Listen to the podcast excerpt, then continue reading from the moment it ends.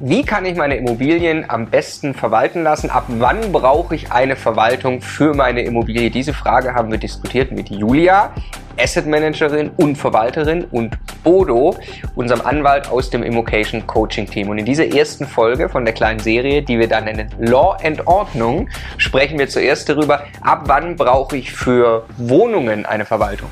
Ja, und dann, äh, was sind die Unterschiede, wenn man Mehrfamilienhäuser kauft? Ab wann brauche ich es dann? Und wir sprechen darüber, wann macht es vielleicht sogar Sinn, sich eine eigene Verwaltung aufzubauen, wenn der Bestand immer weiter wächst. In diesem Sinne, ganz herzlich willkommen bei Immocation. Wir möchten, dass möglichst viele Menschen den Vermögensaufbau mit Immobilien erfolgreich umsetzen. Wenn du genau das tun möchtest, dann abonniere am besten einfach unseren Kanal. Der Immocation Podcast. Lerne Immobilien. Folge 1 Law and Ordnung nennen wir die Serie. und zwar mit Julo. Julo. Ja. Symbiose, also, Julo, und Bodo. Julo ist die, ist, die, ist die Verbindung aus Julia, äh, ihres Zeichens Hausverwalterin, Asset Managerin, du hast über 8500 Mieter betreut. Und Bodo, Anwalt, spezialisiert auf Mietrecht unter anderem. Ja, also Immobiliensachen insgesamt, also. Ja. Aber unter anderem, ja. Mhm. Genau, deshalb wollen wir Fragen aus äh, der Community mit euch diskutieren, die sich äh, um rechtliche und Mietermanagement-technische Themen drehen mhm. und jetzt eben ähm, den, äh, mal, mal den Themenkomplex behandeln. Äh, wann brauche ich eine Verwaltung? Macht es Sinn, dass ich selbst verwalte? Was gibt es überhaupt vielleicht auch für Varianten der Verwaltung? Ja, insofern mal die offene Frage zuerst, äh, ab wann lohnt es sich denn, einen Verwalter zu beauftragen? Naja, ein Verwalter hat ja mehrere unterschiedliche Aufgaben. Du hast im ersten Schritt, sage ich mal, die Mieterbetreuung. Das ist klar. Du das hast EV, Sondereigentumsverwaltung? sowohl Sondereigentumsverwaltung als auch die Mieterverwaltung in einem ungeteilten Haus. Wenn du jetzt ein sechs Einheiten okay. Haus kaufst, ähm, dann solltest du natürlich für den Erwerber ähm, zusehen, dass du die vorhandenen Mietverträge, wenn er es selber noch nicht gemacht hat, analysierst.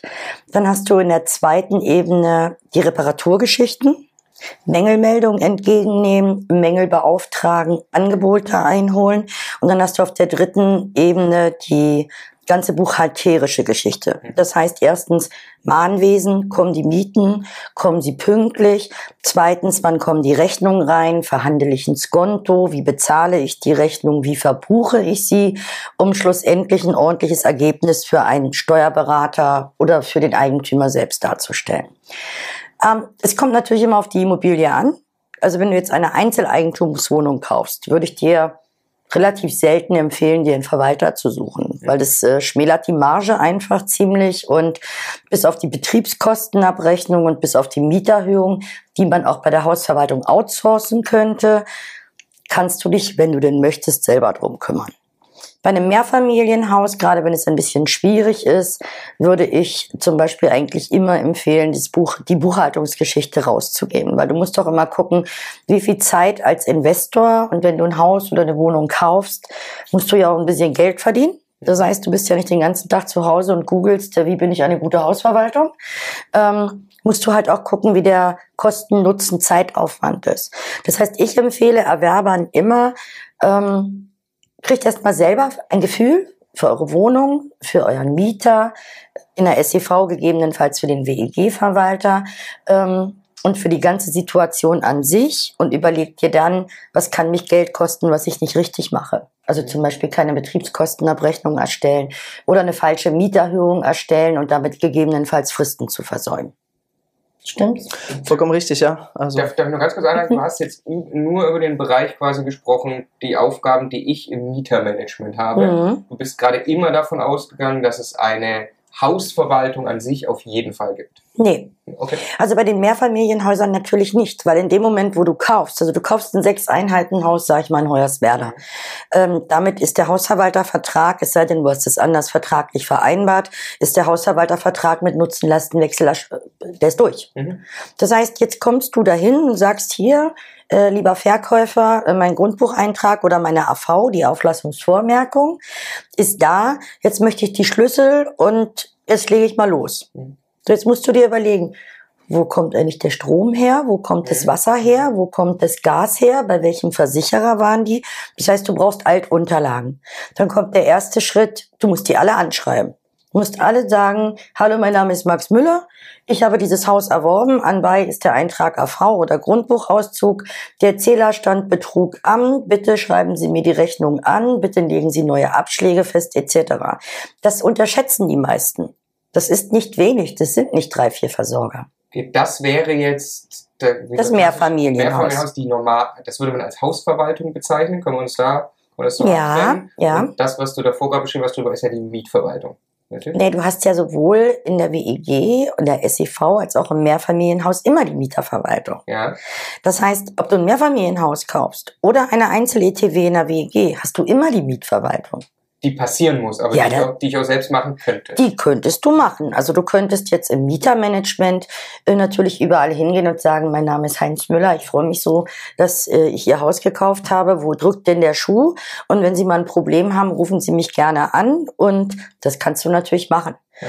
Aber das ist auch das, was ich eben meinte. Ich würde den Weg erstmal voranpreschen selber, gerade in einem Metier von unter zehn Einheiten. Und wenn ich merke, es wird mir zu viel, dann musst du dir einen Plan B suchen. Ja, ja. Dann musst du wirklich überlegen, okay, ähm, ich habe da einfach keine Lust drauf. Ich habe auch keine Lust, abends zwei Stunden zu googeln, ähm, äh, was die Kleinstreparaturklausel bedarf oder ähm, mir einen Rechtsanwalt für 150 Euro pro Stunde zu nehmen, der einfach mal guckt, was sagt überhaupt der Mietvertrag aus. Ja. Weil diese Mietvertragssituation ist sowieso immer schwierig, weil es gibt eine Million unterschiedliche Mietverträge, die eine Million unterschiedlich zu deuten und auszulegen sind. Ja. Wie würdest du es beantworten, Bruder? Die ursprüngliche Frage, oder? Ja, genau. Wann, ab wann, ab wann braucht man eine Verwaltung? Ähm, also vom Grundsatz her, so wie Julia gerade beantwortet hat, ich würde es am Anfang selber machen, einfach mhm. des Learnings wegen, weil ja. man da unheimlich viel lernt dabei, wenn man eben diese mhm. ganzen Beziehungen, das ganze Geflecht an ähm, Versorgern, Vermieter, äh, Mietern, äh, sonstiger Dienstleister, äh, wenn man das alles selbst äh, in einer Hand zusammenführen muss, dann kann man danach auch viel besser wissen, wie man äh, sich gegenüber dem Verwalter einzustellen hat, wenn man das auslagert. Aber äh, dieses Learning, also die, die Lernkurve, die, die wird ja irgendwann flach und die Opportunitätskosten werden im Zweifel immer größer. Deswegen jetzt ohne das als festen Grenzwert zu setzen, sind wir uns, glaube ich, mhm. einig, dass man so, wenn man über zehn einzelne Einheiten geht, äh, so in die Richtung, werden irgendwann wirklich, wird das Learning verhältnismäßig gering, die Opportunitätskosten unverhältnismäßig hoch. Also ab genau. dann müsste man es dann irgendwann auch auslagern. Ja, du musst doch immer daran denken, du kannst ja jemanden nur vernünftig kontrollieren, wenn du weißt, was er machen muss. Ja. Also genau. wenn du, äh, wenn du denkst heute, okay, ein Haushalter, na, der guckt mal, ob die Mieten da sind, schreibt mal eine Mahnung und macht einmal im Jahr eine Betriebskostenabrechnung, da geht ja schon ein bisschen was drüber hinaus.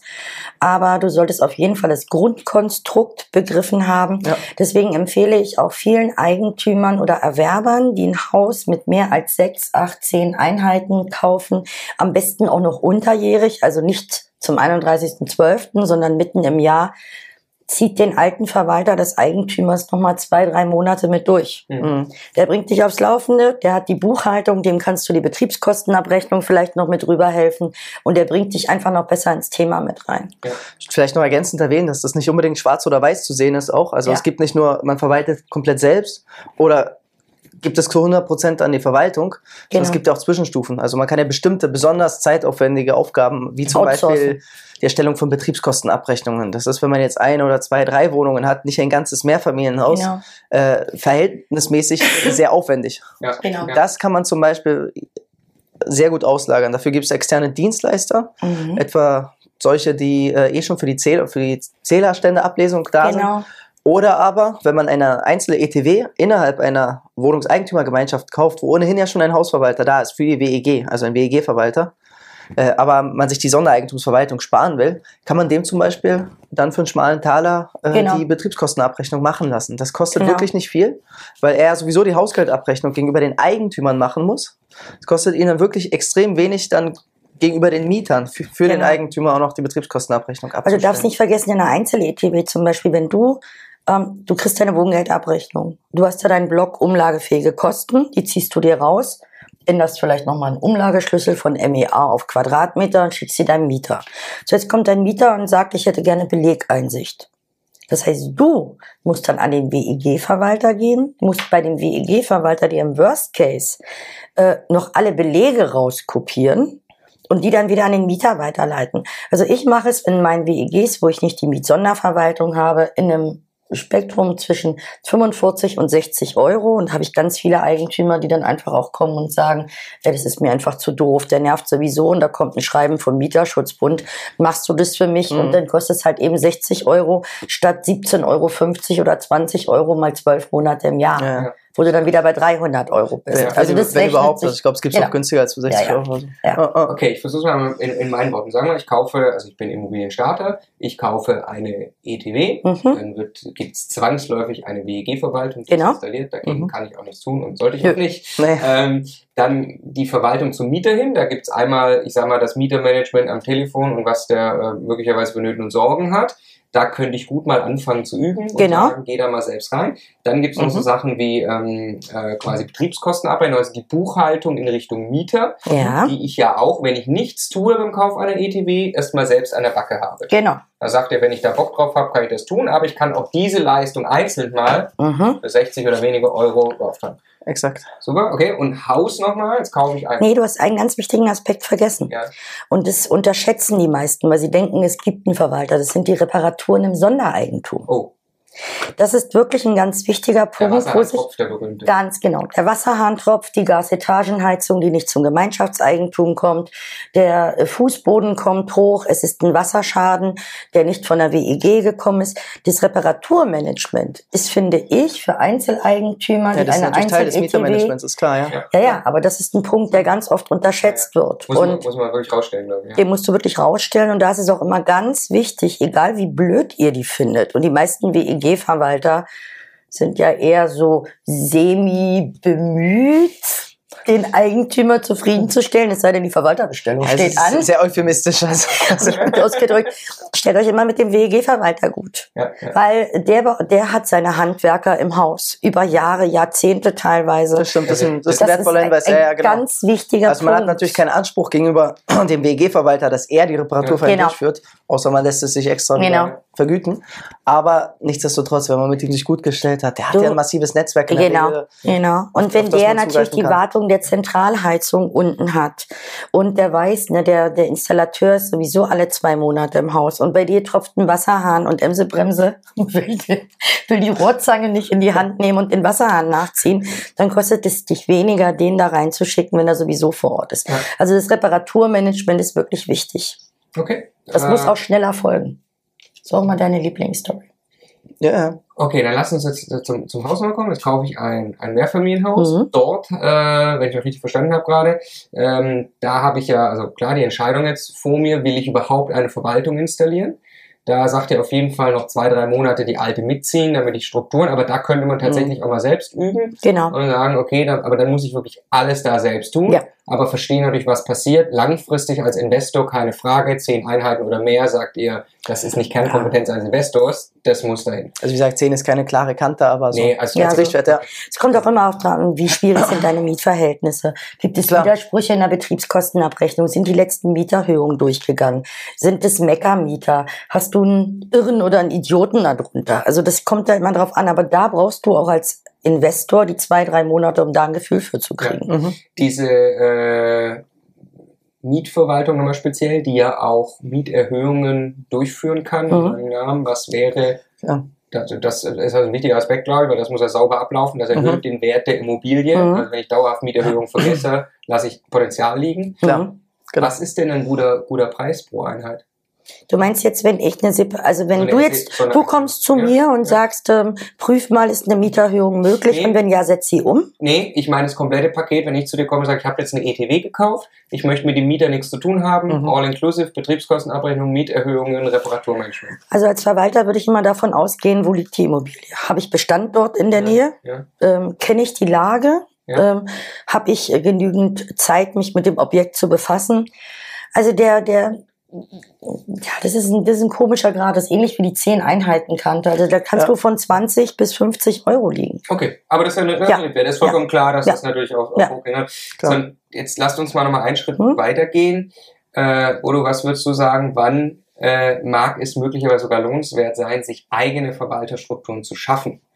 Also reden wir jetzt davon, da reden wir jetzt eher von einem, jemand, der sich auf den Weg macht, 50, 100 Wohneinheiten. Mhm äh, Stelle ich mir vielleicht irgendjemand an, der verwaltet? Kann man sowas nachbauen? Oh Gott, das ist eine schwierige Frage.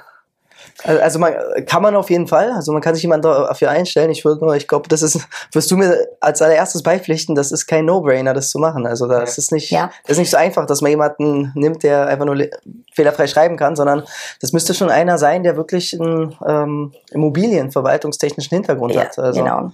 Also es ist ja auch Sonst damit nicht halt getan. Halt eine Weile ihn anzulernen genau. erstmal. Es ist ja auch damit mhm. nicht getan. Das Problem ist, ich habe wirklich viele Eigentümer. Ich hatte jetzt letztens auch gerade jemanden, der hat 2000 Einheiten und der hat gesagt, ich habe drei Hausverwalter, ich zahle hier 4000 Euro im Monat Verwalterhonorar, es nervt mhm. mich. Ich finde doch irgendeine, die es für zweieinhalb macht, kostet mich dann mit Nebenkosten drei. Die kriegt einen VPN-Zugang, macht es von zu ja, Hause genau. und schön ist. Aber du unterschätzt dort zwei ganz wichtige Dinge. Ähm, erstens, der Anlernfaktor. Genau. Der Anlernfaktor ist natürlich, die kennt die Immobilie nicht, die braucht mindestens drei Monate, um sich reinzufuchsen. Zweiter Faktor ist immer, und ähm, auch wenn es mittlerweile ganz viele kleine billige Apps gibt, wo du Verwalten von zu Hause machen mhm. musst, ab dieser Einheitenanzahl, damit dein Steuerberater dich nicht finanziell zum Jahresende lang macht, brauchst du eine super saubere Buchhaltung. Ja. Das kriegt so jemand nicht hin. Dann hast du das Problem, dann wird mal jemand krank. Dann brauchst du eine Urlaubsvertretung. Dann springst du immer wieder ein. Also jetzt nicht nur, weil ich meinen Job für so wichtig halte, aber schlussendlich, ich würde, und das mache ich selbst als Investor auch nicht anders, würde niemals eine Verwaltung wählen oder generieren, wo nicht mindestens drei Leute arbeiten. Die, die fehlt uns dieser Skalierungseffekt ja. auch. Also, genau. ich meine, je größer die Verwaltung, desto im Zweifel ähm, auch besser die Arbeitsabläufe intern. Genau. Desto smoother läuft dann alles und genau. desto effizienter arbeiten die auch. Also, also ich wäre nicht für jede Verwaltung, aber ja. also im Grundsatz ist das so. Wenn du halt einen Mitarbeiter hast, dann hast du eben diese Probleme. Der ja. hat ja einen Urlaubsanspruch, der ist sechs Wochen im ja. Jahr nicht da, der ist zwei genau. oder drei Wochen krank. Wie in jedem Unternehmen. Ja, und ich wäre auch immer vorsichtig. Dann bist du halt wieder alleine tätig. Und dann, bei, wenn genau. der Bestand so groß ist, dass es sich lohnt, einen Vollzeitangestellten zu haben, dann kommst du da nicht hinterher, neben nee. deiner sonstigen Investorentätigkeit. Nee. Ja. Darfst du halt immer nicht vergessen, ich rate immer davon ab, sich selbstständig zu machen in einer Branche, wovon du keine Ahnung hast. Sehr, sehr gut. Ja. Das ist eigentlich immer das Gleiche. Ich meine, nur weil wir mhm. vielleicht in unseren Beständen im Jahr 10, äh, 50 Thermen austauschen, ja. werde ich jetzt kein Sanitärinstallateur und kaufe in Polen Thermen ein. Ja, das ist schlussendlich so. Das war's auch schon mit der ersten Folge von unserer Miniserie Law and Ordnung. In Folge 2 geht's um Drogenprobleme in der Vermietung. Bis dahin.